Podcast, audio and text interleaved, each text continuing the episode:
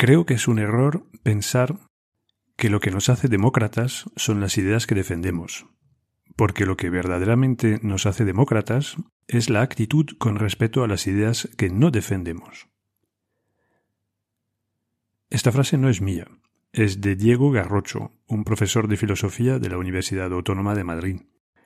La he leído este, esta semana y, y me ha parecido brillante.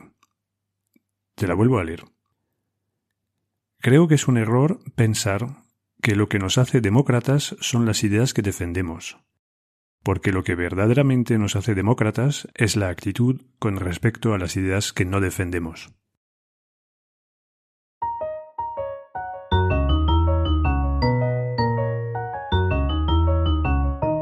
Te llames Aristóteles o Antonio García, Marie Curie o María Pérez, cuando no piensas, la lías.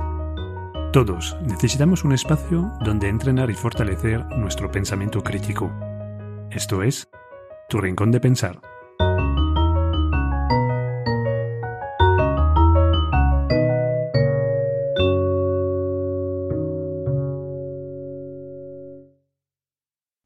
Hoy vamos a hablar de, de latín, Concretamente vamos a hablar de una, una falacia, es decir, un, un error de lógica que se llama post hoc ergo propter hoc, que literalmente podríamos traducir como después de esto, eso. Entonces, a consecuencia de esto, eso. Bueno, ahora, ahora mismo te puede parecer todo un poco críptico, pero verás que con unos unos ejemplos eh, lo, aclaramos, lo aclaramos. ¿Por qué he elegido este, este asunto? Pues como casi siempre es porque veo cosas en la actualidad que me hacen pensar en, en, elementos de pensamiento crítico, en falacias, en sesgos y, cosas del estilo. En este caso ha sido un, un vídeo que ha circulado bastante en redes sociales después de la victoria de Nadal en, en Roland Garros. Ya te aseguro que eh, no vamos a hablar de, deporte, ya hay muchas tertulias, muchos, programas de televisión, mucha prensa que comentan las victorias de Nadal. No es el, objetivo. Lo que voy a, comentar es una pequeña secuencia, un pequeño vídeo, que por cierto lo pondré, pondré un enlace en el descriptivo del episodio. Entonces es un, es un vídeo que enseña unos minutos antes del partido. Estamos en el vestuario o en el especie de túnel justo antes de entrar a la pista y se puede observar eh, Nadal y el, el, joven noruego Ruth que están eh, esperando a poder entrar en la pista. Y la actitud de, de los dos jugadores es muy distinta.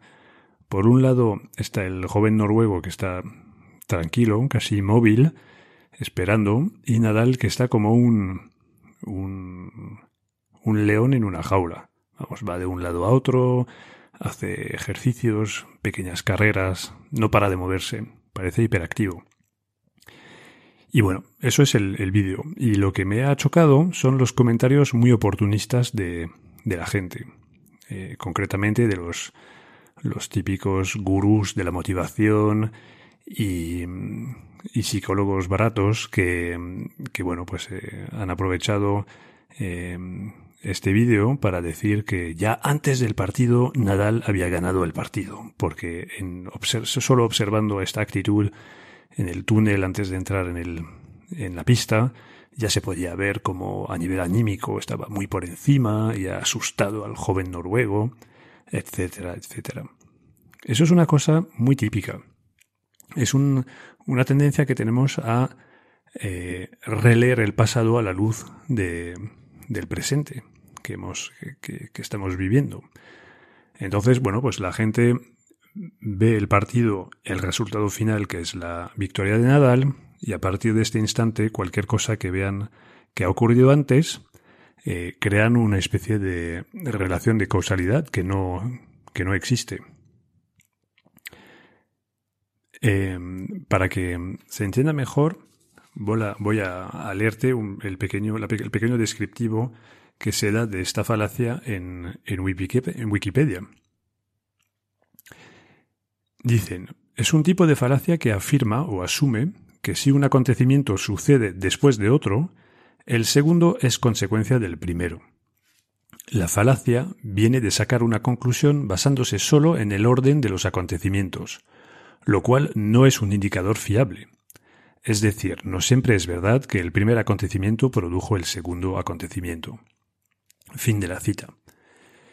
Y bueno, eso es, eh, es así. Eh, no es porque Nadal era más activo en el vestuario que ha ganado el partido. Eh, realmente no es difícil imaginar que de haberse producido el resultado inverso, otros gurús, probablemente noruegos, porque ya con tentación de, sacar algo de partido al, éxito de su paisano, hubieran dicho la frialdad de los nórdicos eh, triunfa de la exuberancia de los eh, del sur. Y ya antes del partido, gracias a su tranquilidad y su alta concentración, eh, Ruth ganó el partido a Nadal.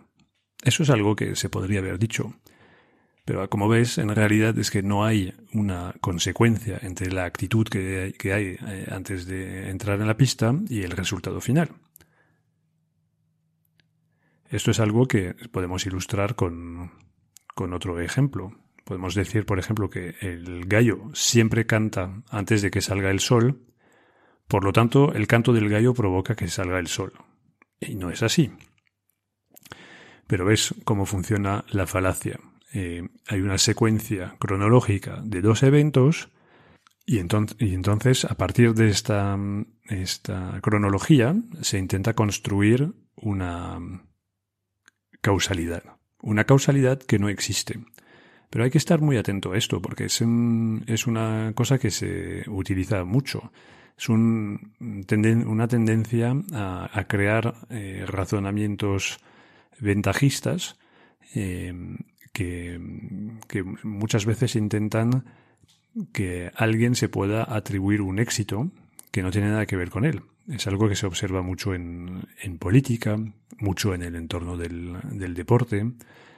Eh, por ejemplo, cuando un entrenador hace un cambio de jugadores en el equipo, y a los dos segundos su equipo marca un gol eh, y a veces estos dos jugadores nuevos que ha metido en el campo ni han tocado la pelota en la acción del gol, pero bueno, eh, se intenta vender que esos, cambios fueron un, un revulsivo.